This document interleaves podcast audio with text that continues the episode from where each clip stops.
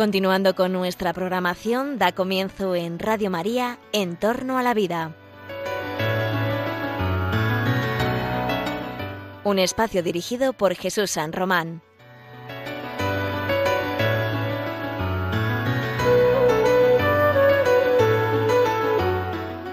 Buenas tardes, queridos oyentes de Radio María. Os saluda José Carlos Avellán en este nuestro primer programa del mes de febrero Hoy miércoles, al mediodía prácticamente, te saludamos en Entorno a la Vida. Entorno a la Vida es el programa que escuchas quincenalmente en Radio María para informarte bien sobre las novedades que hay en la defensa de la vida humana, en los temas de la ciencia, la tecnología, en las amenazas y oportunidades que se pueden cernir sobre la vida humana. Los avances biotecnológicos son maravillosos, la medicina es maravillosa y nos llena de esperanza, la ciencia el conocimiento científico nos abre muchas posibilidades para el futuro, pero al mismo tiempo la investigación y la ciencia aplicada tienen riesgos, tienen riesgos éticos, bioéticos que decimos. Y esto es lo que nosotros tratamos aquí de la mano de expertos, de gente que ha estudiado mucho la bioética y que va a ilustrarnos las noticias de última, de última y recientísima actualidad eh, aquí en Radio María. Esperamos que te interesen los temas que hemos preparado para hoy. Empezaremos con una buenísima noticia. Una noticia que ilustra que es posible creer en Dios, ser coherente con la fe y al mismo tiempo ser un científico de prestigio. Una noticia que ilustra que ciencia y fe no tienen por qué estar en oposición, sino todo lo contrario, que la fe ilumina y alienta el talento y el esfuerzo científicos y que la ciencia orientada hacia el servicio de las personas, al servicio del bien, del bien común y del bien de la persona, es una maravillosa noticia puramente evangélica. Ciencia y fe se unen en el esfuerzo de muchos investigadores, de muchos científicos. Mucha gente de prestigio en la ciencia creía en Dios y creía firmemente. Y no solo eso, sino que hizo de su vida un compromiso cierto y seguro con los valores cristianos. ¿Y de quién te estoy hablando? Porque hoy quiero hablar de alguien en concreto que encarna esos valores. Hoy quiero que hablemos de la trayectoria de un personaje, de los que sí cabe la, calificación de personaje, por sus virtudes, por su bondad, por su honestidad intelectual y científica. Hablamos hoy de un ilustre científico francés llamado Jérôme Lejeune. ¿Y por qué queremos hablar de este señor doctor Lejeune?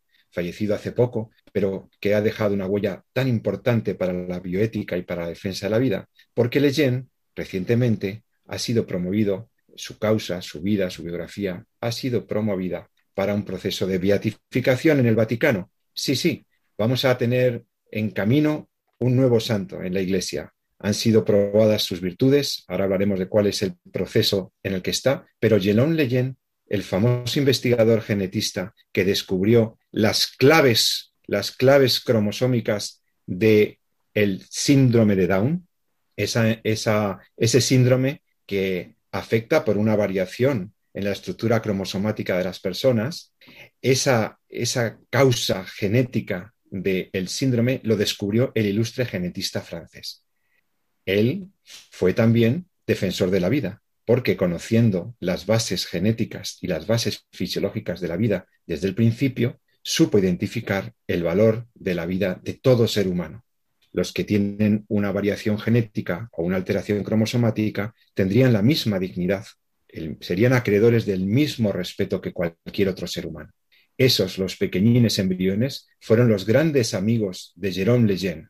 Y para hablar de Jérôme Lejeune, de su vida de por qué puede ser un ejemplo para nosotros y por qué es tan importante este nombre, tengo conmigo a mis colaboradores, amigos tertulianos de prestigio habituales, el doctor Jesús San Román, médico, profesor universitario, experto en bioética de la investigación. Jesús, buenas tardes.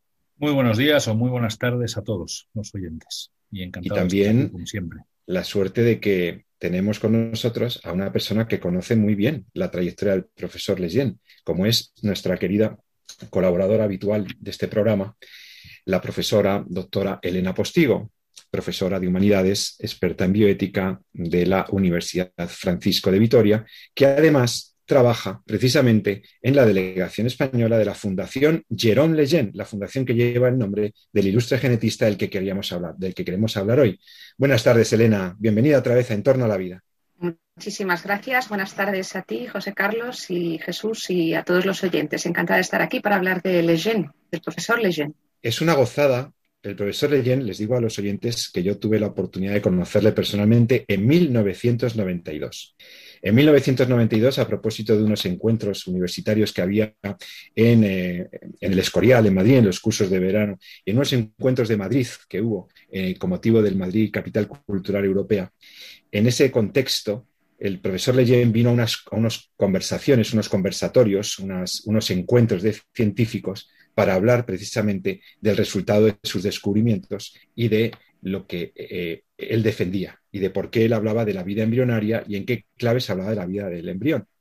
Y ya me pareció un hombre extremadamente prudente, sencillo. Recuerdo que estábamos al lado de una mm, zona de una mesa de billar y entonces se acercó a nosotros muy cariñoso, nos saludó eh, yo, como no hablaba francés, no pude más que hablarle en inglés, en mi imperfecto inglés, y recuerdo un hombre con una mirada limpia, pulcra, sana, directa, sabía lo que quería decir, y luego lo dijo a 1.500 universitarios en la Universidad Complutense, y llegó a decir una cosa que me llamó la atención. El embrión, su vida humana, es indisponible, porque los embriones son personas. Bueno, eh, luego tengo algunos escritos y he leído sobre Leyen, pero quisiera que por ejemplo, tú, eh, Elena, empezarás por decirnos qué es lo que ha ocurrido con el profesor Leyen, que el Papa Francisco ha promovido a través de la, congregación competente de la doctrina de los santos, imagino, la, promoción de su causa de beatificación. Y esto es una buenísima noticia para la Iglesia. Efectivamente, así lo es. Eh, bueno, vamos a ver, profesor Leyen nació en el año 26 y fallece en el año 94. ¿eh? Después los haremos un poquito su vida, pero vamos a ir desde la última noticia que has comentado. Pues eh, el 21 de enero de 2021, es decir, la semana pasada, fue reconocido como venerable por el Papa Francisco. ¿Por qué? Por haber vivido las virtudes de manera heroica, ¿eh? lo que se llama la positio sopra virtutum, es decir, eh, para que nuestros oyentes lo entiendan, en todo el proceso de beatificación de una persona, de un, de un, beato, posteriormente santo, hay como una serie de etapas que tiene que ir cubriendo. ¿no? Pues primero hay una fase diocesana ¿eh? que eh, se inicia en el 2007 en París. El proceso, ese proceso diocesano se concluye el 11 de abril de 2012 en la Catedral de Notre Dame de, París y se traslada a Roma. Es decir, hay primero una etapa diocesana donde hay una especie de em, testimonios ¿eh? de quien lo ha conocido directamente. Eh, ese proceso está incoado por el llamado postulador de, causa, de la causa de beatificación, que en este caso es eh, Aude Dugast, una filósofa francesa que hemos tenido el honor de conocer en la, en la Fundación y que seguramente traeremos en un futuro porque estamos traduciendo la biografía eh, definitiva sobre Lejeune. Bueno, pues ese proceso se traslada a París, perdón, se traslada a Roma y en Roma empieza lo que es la causa de beatificación. La postuladora escribe un libro donde se demuestra fehacientemente de qué manera ha vivido las virtudes, desde las virtudes teologales, la fe, la esperanza y la caridad, las virtudes cardinales, la eh, prudencia, la justicia, la fortaleza y la templanza y todo el resto de virtudes, desde la generosidad hasta la veracidad, hasta la magnanimidad, etcétera. Todo ello contando hechos muy claros que así lo muestran. Bueno, pues ese proceso que empezó en el 2012 en Roma ha concluido declarándolo venerable el 21 de enero del 21, que quiere decir que ha quedado demostrado que vivió las virtudes todas las virtudes cristianas, teologales y morales de forma heroica. Ahora, ¿qué es lo que falta? Pues falta para la beatificación nada menos que un milagro. Y por eso les pido a todos los oyentes que por favor pidan a Lejeune con la oración que encontrarán en Internet, eh, mm, una oración a través de su intercesión, que pidan favores y en el caso de que los hubiere, lo remitan a la postuladora, ¿no? a la Fundación en, España o en Francia. Una vez que ha pasado ese, eh, se ha demostrado eh, por una comisión médica que ese milagro es realmente un milagro, será declarado beato. Nosotros rezamos para que esto sea cuando Dios quiera, ¿no? Pero ojalá sea pronto y después hace falta otro milagro para ser declarado santo. Esto es, digamos, de forma resumida el proceso. Ahora que sabemos cuál es el proceso y, por, y la noticia que trae de nuevo a Jerón Leyena a nuestro programa de Entorno a la Vida, quisiera que profundizáramos un poco en algunos de los aspectos de su vida, porque verdaderamente vivir las virtudes de manera heroica no es tan común. Eso luego, veremos, seguro que Elena nos puede contar algún rasgo que le haya llamado la atención de su biografía. Pero Jerón Leyen se hizo famoso, incluso se habló de que podría ser haber sido postulado al Premio Nobel de Medicina eh, por, un descubrimiento que yo he mencionado y que me gustaría que el profesor San Román explicara. ¿Qué es lo que descubre, eh, lo que investiga y descubre el profesor Jerón Leyen sobre la genética humana, sobre el síndrome de Down? ¿Qué, cuál fue la, qué, es, es científicamente lo interesante de su aportación? Bueno, pues eh, a ver, vamos ahí para entender el impacto realmente del descubrimiento de, del doctor Leyen en el campo de la, de la, genética o de la citogenética clínica, probablemente haya que remontarse eh, un poco a los, al año en el que se produce. ¿no? Porque estamos ahora en el año 2021 y es fácil entender o tenemos ya muy dentro de nosotros lo que es el código genético, lo que es el DNA, estamos ahora con el tema de las vacunas, del rotavirus, que todo el mundo ya sabe lo que es el RNA mensajero, etcétera, etcétera. Pero cuando realmente el, doctor Leyen descubre eh, que el síndrome de Down se debe a una anomalía cromosómica, o sea, no solamente está descubriendo eh, cuál es la causa del síndrome de Down, sino que realmente está describiendo la primera anomalía cromosómica en el hombre. Quiere decir, lo que está es ligando enormemente la presencia de enfermedad o la presencia de, algún trastorno o de alguna patología a, eh, el hecho de que pueda haber algunas alteraciones en los cromosomas. esto es muy importante entenderlo porque realmente Jerome Leyen fue en eso fue un pionero. O sea, es verdad, y lo descubre, y ya lo veremos explicar un poquito más, más despacio, descubre que los niños eh, con síndrome de Down eh, llevan algo de más, y es algo de más, no algo de menos, sino algo de más, y ese algo de más es eh, el cromosoma 21, un cromosoma más en la pareja de cromosomas 21, llevan tres cromosomas ahí, pero sobre todo también lo que hace, y por eso se le considera a veces el padre de la citogenética y de la genética moderna, y realmente por eso incluso se comenta que se le llegó a postular al, premio Nobel, es porque él detecta o se pone sobre la mesa la primera anomalía cromosómica en el hombre. ¿no? Es decir, lo que van a decir es decir, hay enfermedades o hay patologías o hay trastornos en la clínica que se deben precisamente a pequeñas o grandes o alteraciones en los cromosomas, en los códigos genéticos. en el fondo, eso es, abre toda la puerta a, entender nuevas enfermedades. No es una nueva forma de ver la enfermedad, no ya en su expresión clínica, sino realmente en la base genética. Ahora para nosotros es muy fácil entender que hay enfermedades que tienen una base genética, pero entonces no lo era tanto. ¿no? Y Jerome Leyen hace esa aportación. Y en concreto lo que descubre es que precisamente los niños con síndrome de Down, en lugar de llevar esos 23 eh, parejas de, cromosomas o esos 46 cromosomas que llevamos en nuestro código genético todos, pues ellos llevan uno más. Y ese uno más pues está en la pareja 21 y por tanto pues hablamos de una trisomía 21, que es lo que, que es el nombre, por así decirlo, técnico del, del síndrome de Down, es decir, que llevan un cromosoma más en el cromosoma 21. Entonces, esto tiene esa trascendencia tan, tan potente y además a él le gustaba mucho decir ese amor que tenía precisamente a, estos chicos, a estos niños con, eh, con síndrome de Down, es precisamente decir que, que, no tenían nada de menos, sino que precisamente lo que tenían era algo de más, ¿no? que era precisamente ese cromosoma 21. Porque probablemente, eh, cualquiera de los dos puede explicarme esto, probablemente el descubrimiento de la trisomía como factor desencadenante del síndrome y de, algunos problemas de salud que puedan tener las personas con síndrome de Down, no solamente tiene trascendencia, la importante trascendencia que ha descrito perfectamente el doctor San Román desde el punto de vista de la evolución de la citogenética, sino que creo que también tiene una trascendencia desde el punto de vista de la comprensión y de la sociología de esta enfermedad. Eh, ¿No creéis que, el síndrome de Down estaba eh, asociado a algo no sé, como que las personas que tenían el síndrome podían carecer de algo y por lo tanto eran minusválidos, eran personas menos válidas. Había una cierta maldición alrededor y no, y no, poco, y no poca leyenda alrededor de los niños que llamaban mongólicos. A eso me refiero. ¿De algún modo pudo contribuir esto a, cambiar la comprensión de la sociedad respecto de estas personas?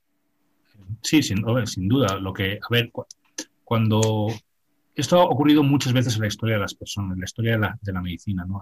cuando las enfermedades no acabamos de entender cuál es su causa, cuál es su origen, al final lo que se hace es estigmatizar al enfermo. ¿no? Esto ocurre mucho, no solamente al enfermo, sino a veces incluso a los padres.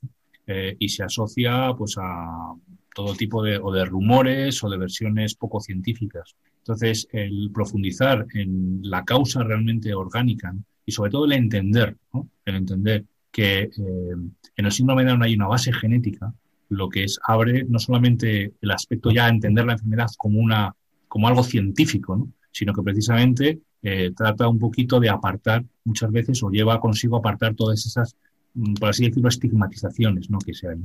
Ahora bien, tiene su lado también eh, difícil ¿no? o negativo, que enseguida identificó Jerome Leyen, que curiosamente a mí me recuerda mucho también a lo que pasó con Alfred Nobel, y es que eh, de su descubrimiento las cosas eh, a veces no se utilizan correctamente.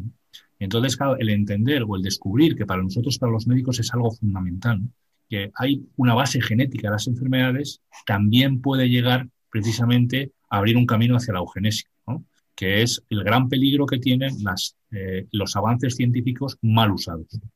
No es que estuviera mal el, el, avance, el científico, porque para nada, o sea, entender cuál es la causa te puede permitir incluso poner en marcha eh, procesos de tratamiento incluso cuando lleguen, ¿no? que probablemente llegarán, ¿no? cuando avancemos un poquito en todo el campo de la genética. Hay que entender que la genética la biología molecular apenas tiene 50, 60 años en la historia de la medicina. Entonces, no solamente eh, abrir el, conocimiento de la enfermedad te permite abrir tratamientos nuevos, sino que también te puede poner en situación de riesgo si esos tratamientos o si esos descubrimientos están siendo mal usados. De hecho, yo no sé si esto es del todo cierto, pero vamos, yo eh, eh, creo que Alfred Nobel realmente fue el descubridor de la dinamita y fue precisamente el dinero cuando de la o la patente de la dinamita lo que descubrió cuando vio lo que se estaba haciendo con lo que él habría creado realmente fue cuando generó los premios Nobel, ¿no? para tratar un poquito de compensar eso. Y Jerome Leyen estaba profundamente eh, preocupado, precisamente por, el, por el, el, mal uso que se podía hacer de ese descubrimiento. No hay que entender que a partir de entonces eh, somos capaces de predecir eh, la posibilidad de, de, de existencia de enfermedades viendo cómo está estructurado el código genético. Doctora Postigo. Sí, quería comentar que efectivamente a raíz del contexto mm, mm, sociológico de la época respecto a estos niños, ¿no? Una época, años 50, donde los niños eran llamados mongólicos ¿eh? y donde se consideraba que esta enfermedad, esta enfermedad al desconocer la causa, eh, bueno, mejor que enfermedad, condición, una condición eh, que provoca determinadas patologías, al desconocer la causa, pues se decía que estas mujeres pues habían tenido una vida sexualmente disipada, etcétera, ¿no? Y estos niños eran apartados, no eran educados, eran tenidos en casa medio encerrados. Y lo que hace Lejeune, además del descubrimiento científico que hizo en el Centro de Investigaciones Científicas en, en París, es que además cambia la mirada sobre estas personas, cosa que es, creo, muy importante, de dejar de verlas como personas estigmatizadas a personas a las que hay que cuidar y que tratar con el máximo respeto. Y creo que este cambio de mirada en torno al síndrome de Down, que hoy en día lo vemos como normal, porque ya tenemos tantas fundaciones que se dedican a ello, creo que es muy importante. Creo que es, eh, aparte del descubrimiento, que es igual, sin lugar a duda relevante, es también algo muy importante. ¿no? Y efectivamente, como estaba contando el doctor San Román, también hizo que eh, una llamada de atención, ¿no? que quizás ahora lo comentaremos, ¿no? Se descubre la trisomía, se sabe cómo detectarla y por tanto los caminos son dos, o tratarla y cuidar a estas personas o eliminar a los portadores del síndrome de Down. Va, eh, claro, como, como, dice muy bien Elena, va más allá. Es decir, eh, por eso yo quiero insistir realmente en el papel que, que tuvo Yolande Leyen para, para la genética moderna decir, no solamente, insisto, no solamente descubre cuál es la causa del síndrome de Down, sino que realmente él pone encima de la mesa el hecho de que hay condiciones, hay síndromes que se derivan de trastornos genéticos. Y es la primera anomalía cromosómica en la clínica humana que se describe como tal, la que describe Jerome Leyen. Entonces, él viene a decir, señores, eh, desde el punto de vista la genética, se va a expresar de tal forma que eh, puede dar lugar eh, pues a determinados trastornos. Y de hecho, no solamente él descubre el síndrome de Down, sino también descubre la alteración del cromosoma 5, que es otra de las trisomías, eh, eh, y otras de las alteraciones genéticas que se puede dar. Entonces, en el fondo, Jerome Leyen fue realmente uno de los grandes padres de la genética moderna, de la genética clínica. De ahí su, su, bueno, pues el impacto que pudo tener o su posible premio Nobel, que luego, pues, bueno, todos sabemos, luego vamos a comentar ahora muy bien cuál fue el camino que ocurrió después a partir de eso. Pero inicialmente, después de, de este descubrimiento, el, el, reconocimiento internacional al descubrimiento de Jerome Lejeune fue brutal, ¿no? precisamente por esa trascendencia que tiene el determinar eh, lo que es la, la citogenética o, la genética clínica. Estamos hablando sobre el profesor Jerome Lejeune y eh, aquí, en, el, en Entorno a la Vida, en Radio María, con el profesor Jesús San Román y la profesora Elena Postigo.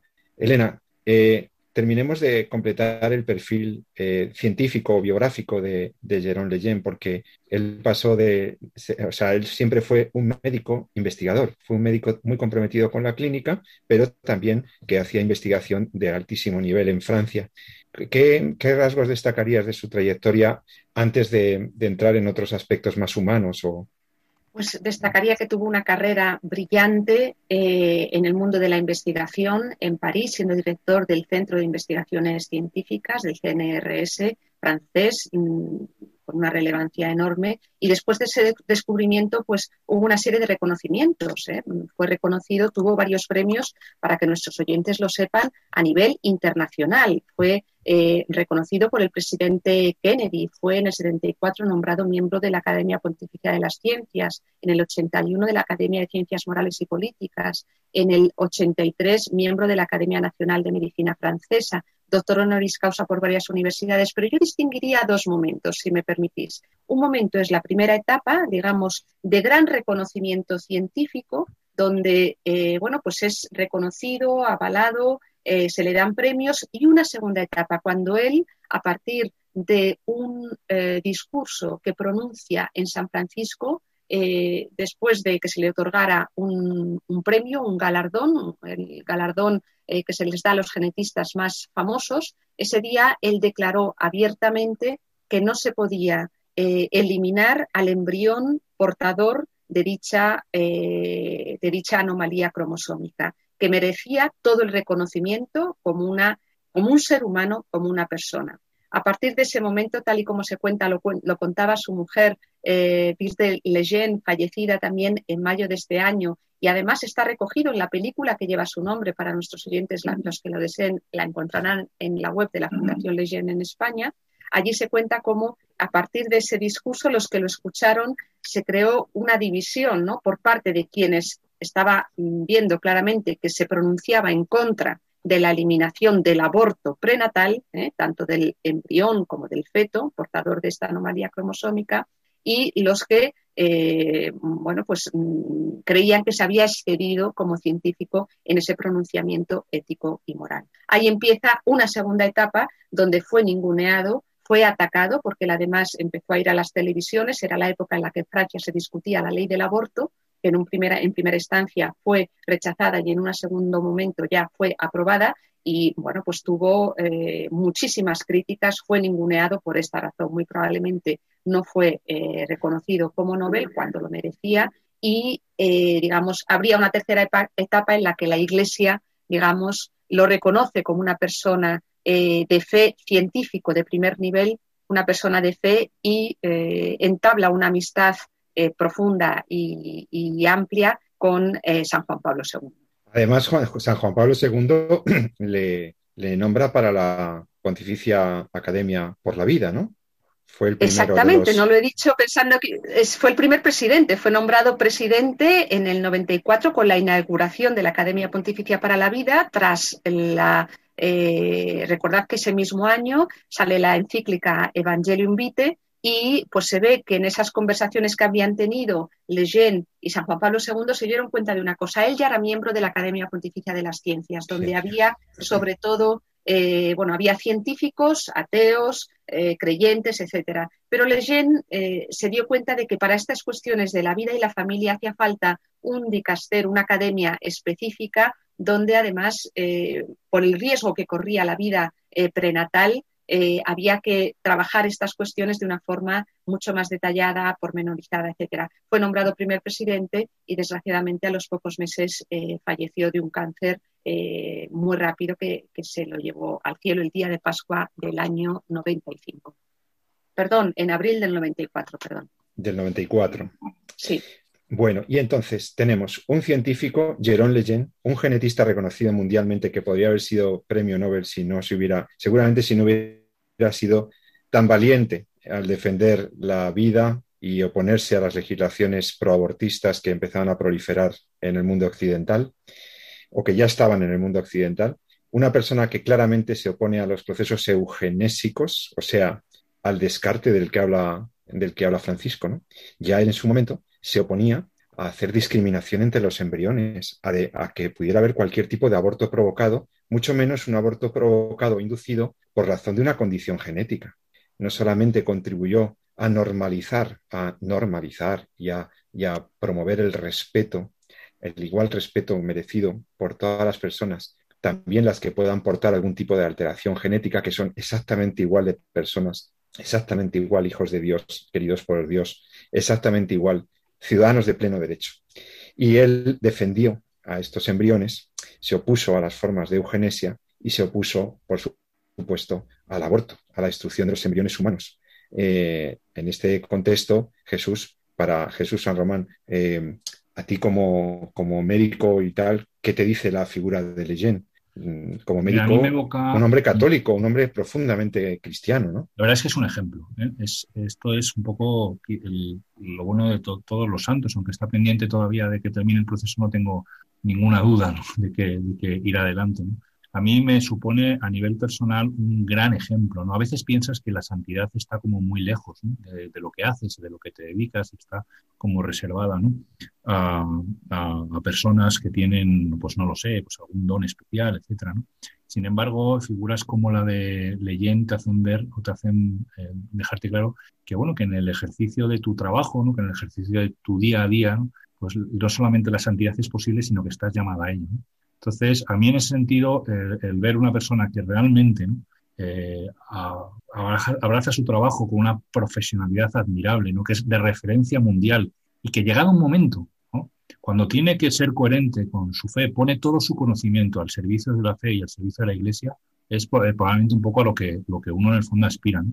Hay unas palabras, si me permitís, y a mí me gustaría leerlas porque no, yo no sabía cuál era la fuente, cuál era el, este, pero las busqué en internet y al final sé que sabía que era de Juan Pablo II, pero no sabía dónde las había citado y al final ya las he encontrado y era, fue en, una homilía que el Santo Padre Juan Pablo II dio en, su viaje a la República Dominicana y a México y a las Bahamas en el año 79. Y en, en esa homilía pues hay dos párrafos que sí que conocía, pero que a mí me evocan a veces mucho la figura de, de, de Jerome Leyen, cuando, cuando lo escuché en su momento. Y me gustaría leerlos, son dos párrafos cortitos, ¿no? así que os, los voy a leer si os parece. Bien. Adelante. Dice, en la homilía contando el Papa, pues ya sabéis como Juan Pablo II a veces hablaba así, decía el Papa, ¿no? Cuando refiriéndose a él, ¿no? Entonces dice, el Papa espera a sí mismo de vosotros la plena coherencia de vuestra vida con vuestra pertenencia a la Iglesia. Esa coherencia significa tener conciencia de la propia identidad de católicos y manifestarla con total respeto pero sin vacilaciones ni temores. La Iglesia tiene hoy necesidad de cristianos dispuestos a dar claro testimonio de su condición y que asuman su parte en la misión de la Iglesia en el mundo, siendo fermento de religiosidad, de justicia, de promoción de la dignidad del hombre en todos los ambientes sociales y tratando de dar al mundo un suplemento de alma para que sea un mundo más humano y fraterno desde el que se mira hacia Dios. El Papa espera a la vez que vuestra coherencia no sea efímera, sino constante y perseverante. Pertenecer a la Iglesia, vivir en la Iglesia, ser iglesia es hoy algo muy exigente. Tal vez no cueste la persecución clara y directa, pero podrá costar el desprecio, la indiferencia, la marginación. Es entonces fácil y frecuente el peligro del miedo, del cansancio, de la inseguridad. No os dejéis vencer, por estas tentaciones. No dejéis desvanecerse por alguno de estos sentimientos el vigor y la energía espiritual de vuestro ser iglesia, esa gracia que hay que pedir y estar prontos a recibirla con una gran pobreza interior y que hay que comenzar a vivirla cada mañana y cada día con mayor fervor e intensidad. Bueno, pues a mí estas palabras me recuerdan mucho a la figura de Jerome Leyen, en ese pertenecer a la iglesia, vivir en la iglesia, ser iglesia y defender con coherencia eh, su vida al servicio de la fe. Elena, yo quería preguntarte eh, una pregunta más, si quieres, más teórico-filosófica, pero es que muchas personas piensan que ser un buen científico es incompatible con creer en lo metafísico, con creer en Dios, por ejemplo. Y, yo creo que Leyen es un ejemplo de todo lo contrario, ¿no? de una persona honesta científicamente que tuvo creencias. ¿Por qué, por, qué, ¿Por qué un científico puede ser perfectamente católico y creyente? Bueno, vamos a ver, efectivamente es una pregunta de, más calado y, que requeriría una reflexión más amplia, pero así a bote pronto te puedo decir dos cosas. La primera es que hay una continuidad entre la ciencia, conocimiento científico, la razón y la búsqueda de la verdad y la fe y la respuesta o búsqueda, digamos, de la verdad última, de la verdad con mayúscula, de la verdad sobrenatural. Yo creo que esa es la perspectiva cristiana adecuada, que además la Iglesia, por cierto, ha enseñado, yo diría, desde siempre, desde siempre. Es más, recuerdo más de una vez donde eh, se nos ha dicho, ¿no? Si la verdad científica y la, fe están en contradicción, una de las dos se equivoca. ¿Por qué? Porque la verdad, que es la realidad, es lo que es, es una. Y la ciencia que busca a través del método científico, método experimental, la realidad, el porqué de las cosas, en el mostrarlos no puede más que estar en continuidad. Sobre este tema, la relación entre razón y fe, se ha escrito páginas eh, en la Iglesia, yo creo, eh, bueno, los textos serían infinitos. ¿no? Quiero mencionar aquí uno, eh, un texto de un discurso de, entonces, ¿era Papa ya Benedicto XVI o era el Papa era el Cardenal Ratzinger? No lo recuerdo. El discurso de Ratisbona era ya Papa, era ya Papa y hablaba, hablaba justamente de esto, ¿no? de la relación entre razón y fe. Creo que en el contexto, digamos, del, de la fe no solamente eh, cristiana, sino católica, esto es muy importante subrayar el apellido católico, siempre ha habido esa continuidad y ese desarrollo y ese horizonte único entre ciencia, filosofía y teología. Estamos hablando de un camino que comienza por la experiencia, que busca la verdad, incluso una verdad que a veces no se puede tocar, no se puede experimentar, que es la verdad metafísica. Pongamos, por ejemplo, la existencia del alma y la existencia de realidades espirituales. Y por último, el conocimiento teológico, que para conocer necesita de la luz de la fe. Pero hay, como digo, una continuidad, no hay una oposición. Y fíjate que, que yo no sé, no me atrevo a, a, poner esto en la boca de ningún científico, aunque algunas se me ocurren, si alguno lo sabe que diga quién fue, pero yo creo que se le preguntó alguna vez a uno de renombre y le dijeron, ¿qué pasaría si usted eh, en la búsqueda, en, buscando su ciencia, se encontrara algo, se encontrara algo que va contra su fe? ¿Qué haría? Y la contestación fue, yo seguiría buscando. Claro, algo hecho mal, algo hecho mal en el descubrimiento de la verdad. No puede haber tal contradicción. De hecho, además del discurso magnífico en Ratisbona, eh, contamos con una carta encíclica, Fides et Ratio, ah, Ratio, que es un magnífico documento para iluminar lo que Santo Tomás y toda una tradición escolástica hizo sobre esto. Pero yo quería terminar esta primera parte de nuestro programa en la que cada uno de vosotros eh, me resaltara algún aspecto de Jérôme Lejeune, del genetista francés, declarado venerable, eh, en proceso de beatificación Eh, un último aspecto que destacaríais de él y que nos sirva a nosotros como, cristianos, como católicos y también, ¿por qué no decirlo?, como buscadores de la verdad, como él fue, y defensores de la vida. Pues yo me atrevería a destacar, en primer lugar, su profundo amor a Dios. Creo que era un hombre de una fe profunda, radical, entreverada por una búsqueda de la verdad de la que hablamos y que ese amor a Dios le llevaba a un amor hacia las criaturas más pequeñas, hacia los más pequeños de los míos, como él los llamaba, ¿no? Recordando esas palabras evangélicas, ¿no? Que él pronunció en alguna conferencia. Lo que hagáis a los más pequeños, me lo hacéis a mí. Él siempre lo hacía referido a los embriones. Ese texto hacía diciendo, eh, hay que cuidar a los embriones, que son en el fondo personas, son criaturas de Dios, Y permíteme, antes de, acabar también, José Carlos, que quiera mencionar que para dar continuidad a la labor de Lejeune, tras su muerte, un año después, sus amigos y familia fundaron la Fundación Jérôme Lejeune, que da continuidad a su labor clínica, atendiendo a 8.000 personas con síndrome de Down en el Instituto Lejeune, investigadora en la investigación en el síndrome de Down y otras patologías con base genética, y también de defensa de la vida mediante la cátedra de bioética, la formación en bioética. Todo aquel que quiera conocer de cerca la labor de nuestra fundación, le animo a entrar en la web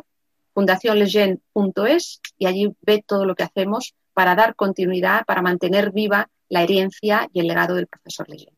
Gracias, Elena. Fundación, tomamos nota, Fundación Lejeune, se escribe Lejeune, Fundación Lejeune, ahí lo podéis encontrar.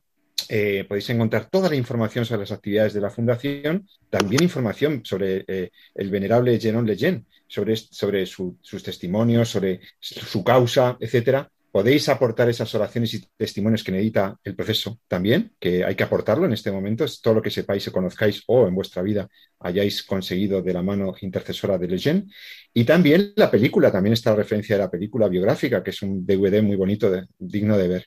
Jesús San Román, ¿a ti qué te dice sobre la defensa de la vida y el compromiso de pues, los cristianos con la defensa de la vida? Yo me voy a quedar con una frase de la, de la oración que hay para la beatificación de Leyen, que dice que la define como testigo apasionado de la verdad y de la caridad, que supo reconciliar ante los ojos del mundo contemporáneo la fe y la razón. Entonces aquí es muy bonito cómo mueve la inteligencia, la verdad, luego también el amor.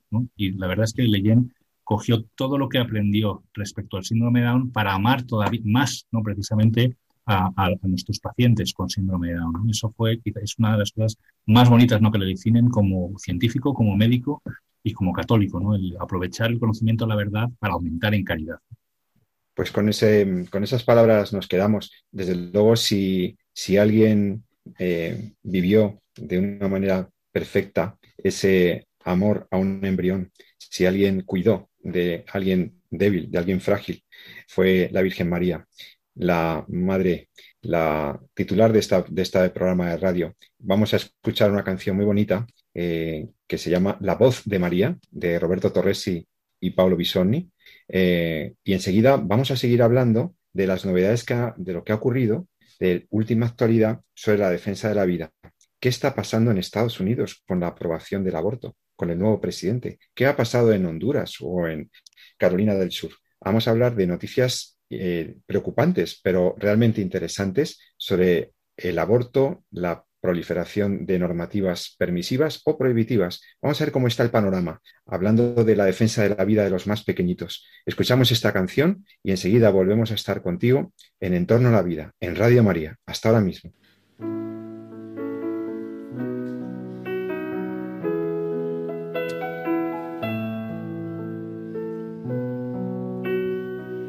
La voce de María dentro l'anima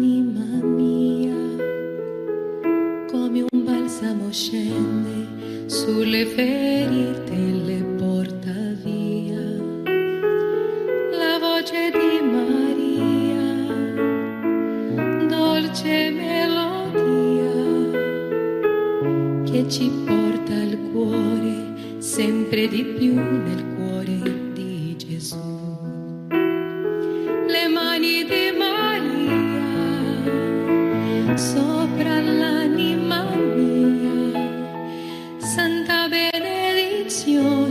sua protezione per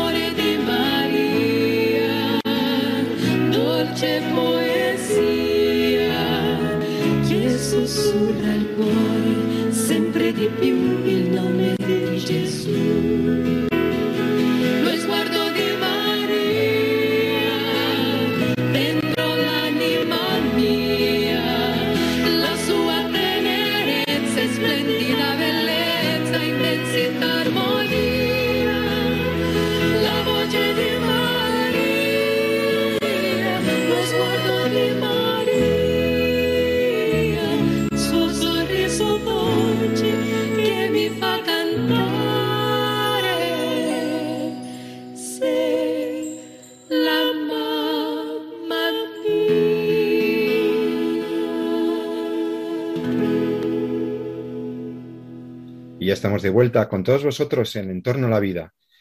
Te saluda José Carlos Avellán. De nuevo estoy aquí con mi compañero Jesús San Román, eh, director de este programa Entorno a la Vida, y también con la doctora Elena Postigo, mi querida colega de la bioética, profesora de la Universidad Francisco de Vitoria. Hemos estado hablando en la primera parte del programa, si lo has cogido al final, hemos estado hablando precisamente sobre un ejemplo precioso de defensa de la vida humana, hablando de vida humana, de la vida de los más vulnerables, como fue la vida eh, y el testimonio de coherencia, de amor a Dios, de amor a la verdad y de amor a la ciencia del científico Jérôme Lejeune y hemos, mm, bueno, pues podrás, si no nos has escuchado en unos días, podrás eh, recabar el audio de este programa y de los anteriores en nuestro podcast de Radio María.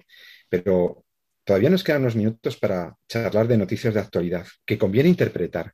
¿Qué es lo que está pasando en el mundo con el tema del aborto? Algo que Jerón Leyen siempre le preocupaba muchísimo y nos consta su defensa apasionada de la vida de los inocentes, de esos los más pequeños, los más vulnerables.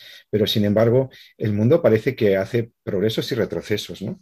Porque tenemos algunas noticias interesantes. Por ejemplo, eh, mientras que el presidente electo Joe Biden en los Estados Unidos de América anuncia que pretende legislar para consolidar la permisión del aborto en los estados, en los Estados Unidos, una permisión que estaba, pues bueno, habilitada por una sentencia, una sentencia judicial muy famosa de los años 70 del pasado siglo, la sentencia Roe versus Wade, fue una sentencia que hablaba del aborto. Bueno, en realidad no hablaba del aborto, hablaba de que en, los Estados Unidos de América se preguntaban si las legislaciones de los estados podían restringir el derecho a abortar de una mujer.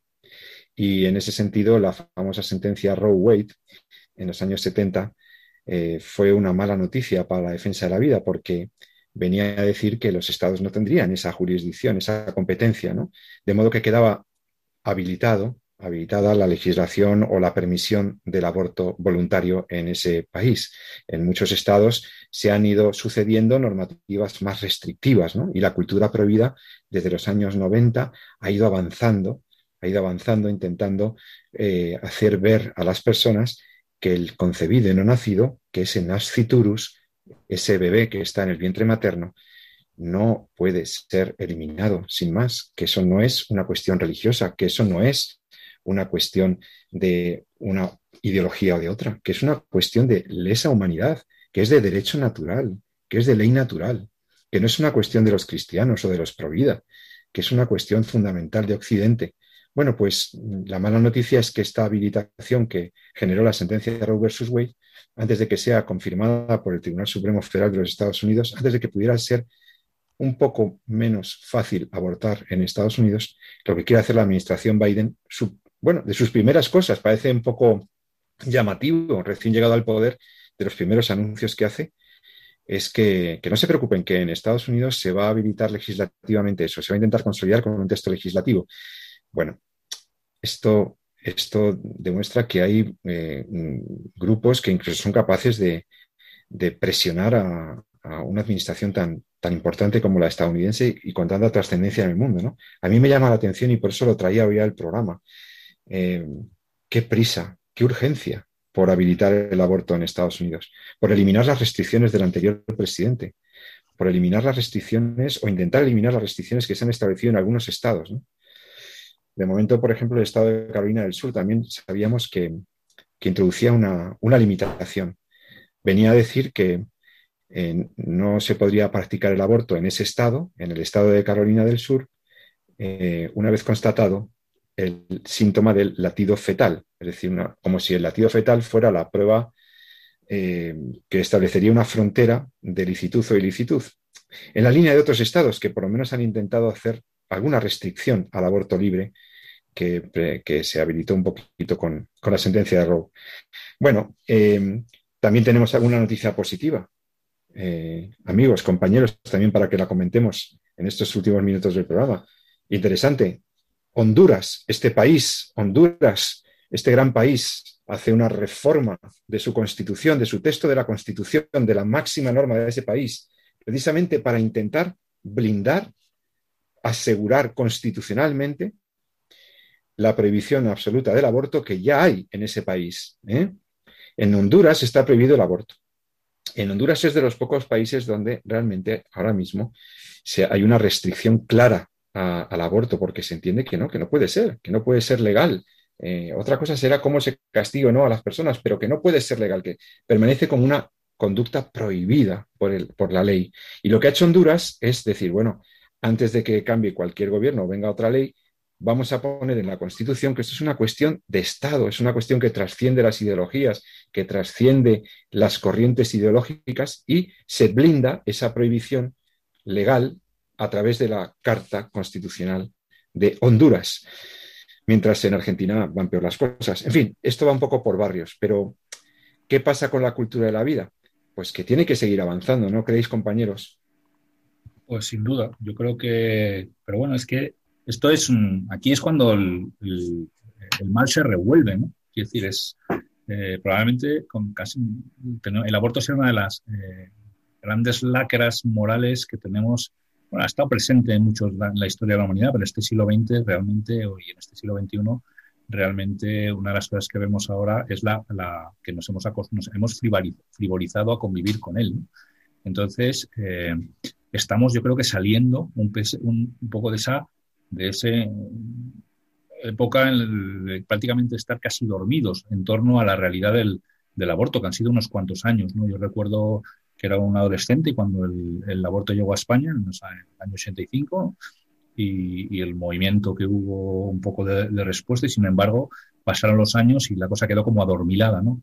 Y hoy por hoy empezamos ¿no? otra vez a despertar la conciencia, ¿no? y eso para mí es, es muy buena señal. Quiero decir, en Estados Unidos cada vez son más estados los que no es una cuestión solamente de Carolina del Sur, sino lo venimos contando ya desde hace, hace años. Ni siquiera es creo que sea una cuestión específicamente de la anterior administración o del anterior presidente. Yo creo que realmente es, eh, es un despertar de la conciencia a, lo que, al, fracaso que es el aborto. Porque se ha vendido el aborto y se está vendiendo ahora en España ¿no? el aborto como un derecho. Eh, y realmente, incluso la eutanasia se nos está vendiendo ahora. Entonces, realmente lo que supone es un fracaso, es un fracaso a dar cualquier opción al problema que la mujer le lleva al aborto. Entonces, lo único que se le ofrece es una solución eh, que acaba con la vida de su hijo y que la mete en una dinámica de violencia muy complicada de, entender, ¿no? de la cual pues, habría que discutir mucho ¿no? si hay secuelas o no, o cuál es la situación a la que lleva. ¿no? Pero, pero en el fondo es un fracaso, es un fracaso social. Cuando como sociedad no somos capaces de ofrecer otra alternativa al problema que vive la mujer que va a abortar y la única solución que le, le ofrecemos es que acabe con la vida de su hijo. Entonces, en ese sentido, ese despertar, por así decirlo, de la, de la conciencia que está habiendo en, muchos países, yo creo que es bienvenido. Elena. Sí, sí, mm, es verdad. Eh, por un lado, lo que, lo que comenta Jesús, por otro lado, también quería hacer una, alguna reflexión un poco con las luces largas, ¿no? Nos han costado, nos ha costado, hablando de ese proceso que se está revirtiendo en algunos estados de Estados Unidos, nos ha costado 50 años, es decir, desde la revolución sexual, vamos a hablar, vamos a poner una fecha, el año 68, todo Occidente ha padecido ese proceso de liberalización sexual entre los cuales está no solo la contracepción, sino el aborto, etc. Pues bien, ya hay países, y en particular algunos estados, que están retrocediendo, ¿eh? dándose cuenta de que ese proceso no ha hecho más que eh, no solo acabar con vida, sino también destruir a la mujer, destruir a la familia. Es decir, ya están como de vuelta, ¿no?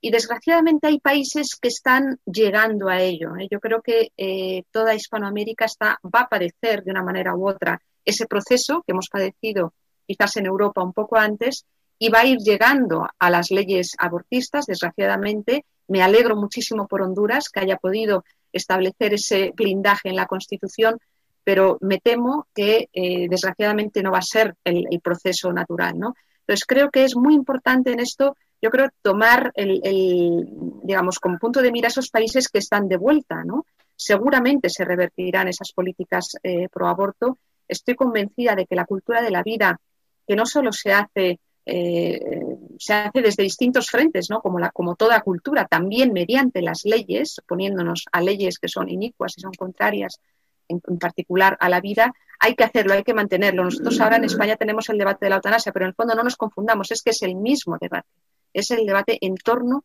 al valor que damos a la vida humana, en torno a la dignidad de la vida humana. Por tanto, es algo que vamos a tener. Yo creo que nuestra vida, desde luego, los que estamos en este, en este, mm, en este programa y nuestros oyentes, seguramente vamos a vivir en un contexto en el que esto van a ser, vamos a tener que dar esta batalla, ¿no? Después a lo mejor vendrán otras, pero de momento hay que estar en ello.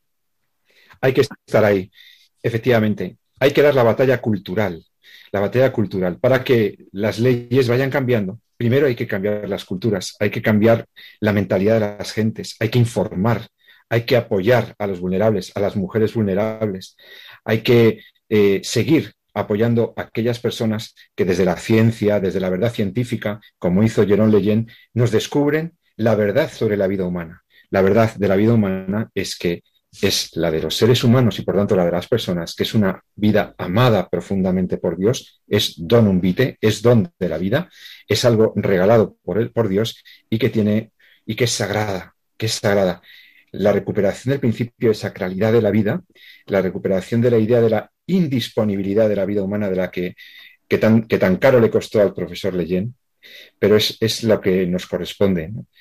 Esto es una causa que une a científicos, ciudadanos, políticos, cristianos, no cristianos, musulmanes, eh, personas creyentes y no creyentes, porque es una causa común, es una causa de derechos humanos. Los embriones humanos, los fetos humanos son personas, son seres humanos con la misma dignidad que tú, querido oyente, y que yo. No se puede establecer fronteras a la dignidad. La dignidad es universal. La dignidad del ser humano es intangible, es inviolable, es metafísica, es permanente. Y por tanto tenemos que luchar, tenemos que seguir defendiéndolo, informando a nuestros hijos, no trivializando este debate, no dejando que caiga en el silencio de los despachos y que se consolide en los boletines oficiales del Estado la muerte de miles de inocentes cada, cada día. No puede ser. Hemos de terminar. Y para eso eh, vamos a seguir rezando y vamos a seguir actuando. Vamos a seguir defendiendo la vida.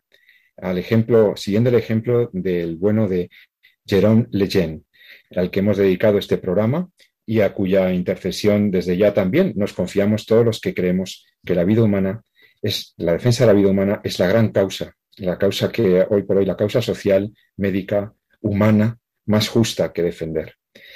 Bueno, pues queridos amigos, se nos ha acabado el tiempo del programa.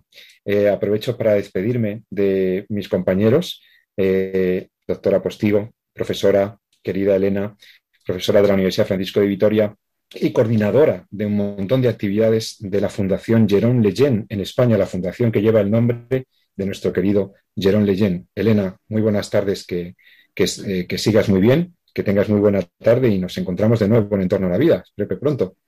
Muchísimas gracias. Ha sido un enorme placer hablar eh, del profesor Leyen con todos ustedes. Jesús San Román, bioeticista, médico, profesor universitario, querido compañero, eh, hasta dentro de 14 días, el que nos encontraremos con los oyentes, si ellos quieren, claro. Hasta otra, Pepe. Un placer, como siempre. Y a todos vosotros, que como siempre me despido con todo cariño se despide de vosotros José Carlos Avellán, esperando que os haya interesado, os haya gustado, que nos enviéis vuestros mensajes al correo electrónico del programa y que podamos encontrarnos, si Dios quiere, dentro de 14 días aquí en la Radio de la Virgen. Y no olvides lo que siempre te recomendamos. Ama la vida y defiéndela. Muy buenas tardes.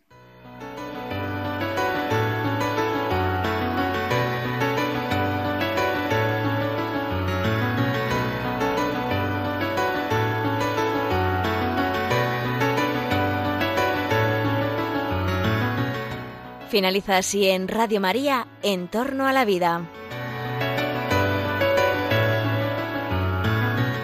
Un programa dirigido por Jesús San Román.